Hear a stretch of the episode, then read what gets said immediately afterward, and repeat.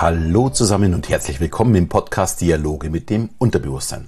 Der Podcast, in dem du erfährst, wie du funktionierst und was du mit diesem Wissen zukünftig anfangen kannst. Mein Name ist Alexander Schelle und heute geht es darum, wie man sich am besten entschuldigt.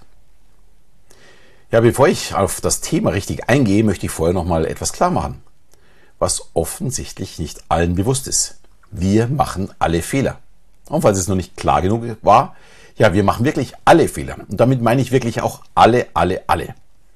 Es gibt niemanden, der so perfekt ist, dass er immer richtig kommuniziert. Wir können uns zwar bemühen, aber wir sind alle mal unter Stress oder müde oder vielleicht noch schlimmer hungrig. Das ist bei mir zumindest so. Ja, das sind alles Gründe, warum wir mal eben nicht so nett sind zu anderen Menschen. Und manchmal ist es auch Unachtsamkeit. Wir spüren nicht, wie sich der andere gerade fühlt. Und dann hauen wir einen Spruch raus, der den oder die andere dann verletzt.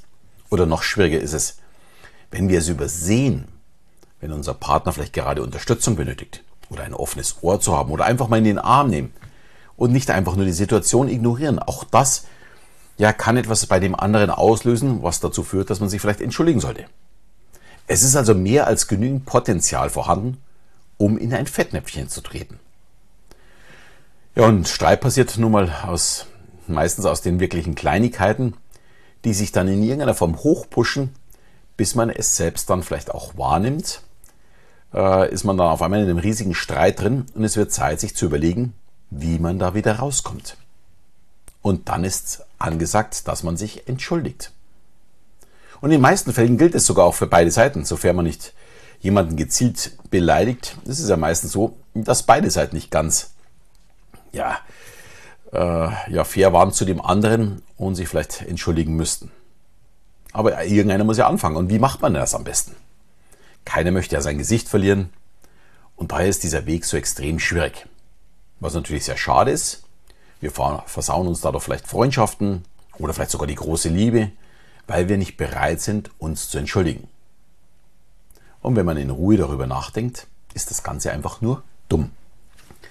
Ja, und die folgende Vorgehensweise, die ich heute beschreiben möchte, beziehungsweise die Komponenten einer perfekten Entschuldigung, die beruhen auf den Forschungsergebnissen von Professor Troy Lewicki von der Ohio State Universität.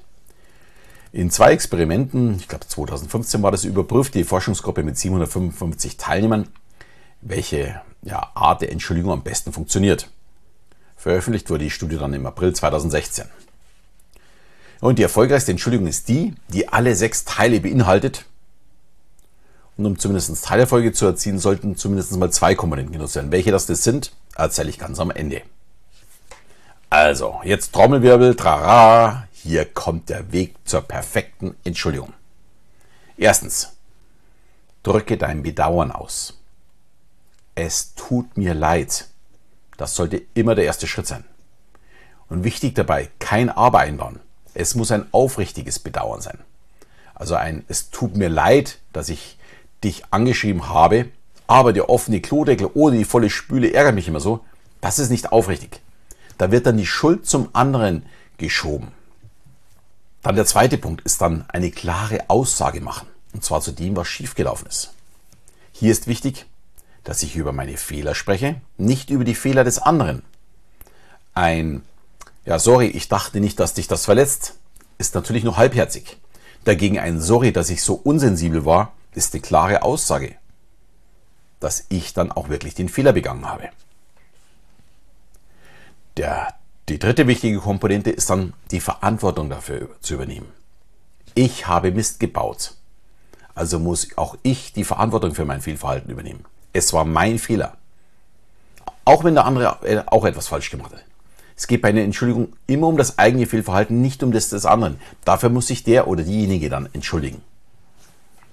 Aber erstmal suchen wir mal den Fehler bei uns. Wir übernehmen die Verantwortung dafür. Dann der vierte Punkt ist dann, zeig Reue für dein Verhalten. Ja, ich kann einfach nicht verstehen, warum ich so böse und so oder so unsensibel oder so gemein und so weiter. Gibt es ja viele Punkte. War. Der eigene Fehler sollte im Grunde wirklich ausgesprochen werden. Nur dann zeige ich auch tatsächlich Reue dafür. Das war der vierte Punkt. Wir kommen gleich zum fünften. Mach ein Angebot zur Wiedergutmachung. Also wie schaut die Zukunft aus? Und da könnte es heißen, ich werde zukünftig mehr darauf achten, was dir wichtig ist. Und dafür habe ich mir Folgendes überlegt. Also auch so ein bisschen schon das Ziel ausgeben, wo soll es hingehen. Es geht darum, was ich als Wiedergutmachung anbiete und auch, wie ich es zukünftig vermeide, den gleichen Fehler immer wieder zu machen. Was ja entscheidend ist ja auch für den anderen ist, weil wer möchte schon mit jemandem zusammenleben, der denselben Fehler immer wieder macht.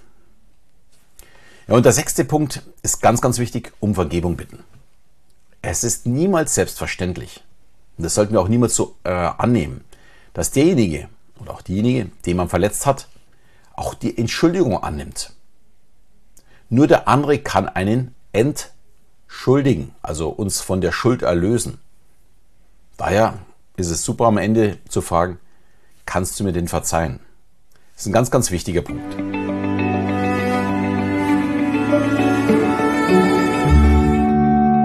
Ja, und jetzt findige Sünder können sich daraus natürlich ein funktionierendes Gerüst bauen, mit dem man ja immer wieder die gleichen Fehler entschuldigt. So leicht ist es aber ganz sicher nicht. Wiederholungsentschuldigungen funktionieren nicht immer so, nicht mehr so gut. Wer immer wieder zu spät kommt, dem glaubt man einfach die Aufrichtigkeit einfach nicht mehr. Das ist natürlich dasselbe wie beim, ja, wenn jemand immer wieder fremd geht. Schließlich passiert es ja immer wieder. Und dann funktioniert auch diese Wiedergutmachung nicht. Was soll ich denn äh, für eine Wiedergutmachung machen oder sagen, wie es zukünftig aussieht, wenn ich den Fehler schon mehrfach begangen habe? Also hier muss man natürlich schon ein bisschen auf sich selbst aufpassen und sich auch selbst entwickeln wollen, um dem anderen das Gefühl zu geben, äh, dass man aufrichtig ist dabei. Das Thema ist ein ganz, ganz schweres Thema, auch für mich, da natürlich auch ich Fehler mache. Und dann zu sagen, wie man es richtig machen müsste, das fühlt sich so ein bisschen wie von oben herab an. Und da kann ich gleich mal jedem sagen, ich mache auch genügend Fehler. Ich muss mich natürlich auch entschuldigen. Und ja, bei mir läuft auch nicht jede Entschuldigung so perfekt ab, wie ich sie jetzt gerade beschrieben habe. Aber ich bin halt jemand, der reflektiert und überlegt, hm, was könnte ich denn beim nächsten Mal besser machen? Und da kommt jetzt auch mein bester Tipp dabei. Bestmöglichst zu kommunizieren. Die, die mich schon länger kennen, die wissen, ich bezeichne das Ganze als emotional intelligente Kommunikation. Denn dann kommt man auch selten in die Verlegenheit, sich entschuldigen zu müssen. Aber wir haben halt nun mal auch wirklich schlechte Tage. Äh, ich habe es ja vorher schon gesagt, wenn man müde ist, hinter Stress ist, bei mir auch tatsächlich der Hunger, dann ist man vielleicht ein bisschen ekelhafter oder passt nicht so auf, weil ja nicht mehr genügend, genügend Energie im Kopf ist. Ja, insgesamt sollte man einfach lernen, offener und gezielter zu kommunizieren und vor allem auch die Wünsche und auch den emotionalen Zustand des anderen zu sehen und zu berücksichtigen, wie wir mit jemandem sprechen. Viele kleine Aussagen sind oftmals gar kein Problem. Wenn man so ein bisschen hin und her scherzt, überhaupt kein Problem. Aber im falschen Moment kann das falsche Wort auf einmal zu einem riesigen Problem werden. Und das sollte uns klar werden. Und deswegen sehe ich auch die emotionale Intelligenz dabei als so entscheidend an. Wenn ich denn weiß, wie es dem anderen gerade geht, dann finde ich vielleicht auch die richtigen Worte. Wenn ich das nicht weiß, ja, dann läuft man dann leider Gottes ja, in das Problem richtig rein. Äh, ich muss gestehen, vor drei Wochen ist es bei uns auch so ein bisschen gewesen. Ich hatte super gute Laune. Meine Frau hatte relativ viel Stress schon vom Job her. Und da sind zwei Sachen aufeinander getroffen, die irgendwie nicht so richtig zusammengepasst haben. Und dadurch, dass ich so super gut gelaunt war, ähm, hat es dann in dem Fall nicht so gut funktioniert. Natürlich haben wir auch wieder einen Ausweg gefunden, überhaupt kein Problem. Aber da sieht man mal, dass man nicht immer ja, davon ausgehen muss, dass es dem anderen genauso geht, wie es einem selbst gerade geht. Und dann kann es halt nun mal auch krachen. Und zum Abschluss vielleicht noch etwas von Professor Lewicki.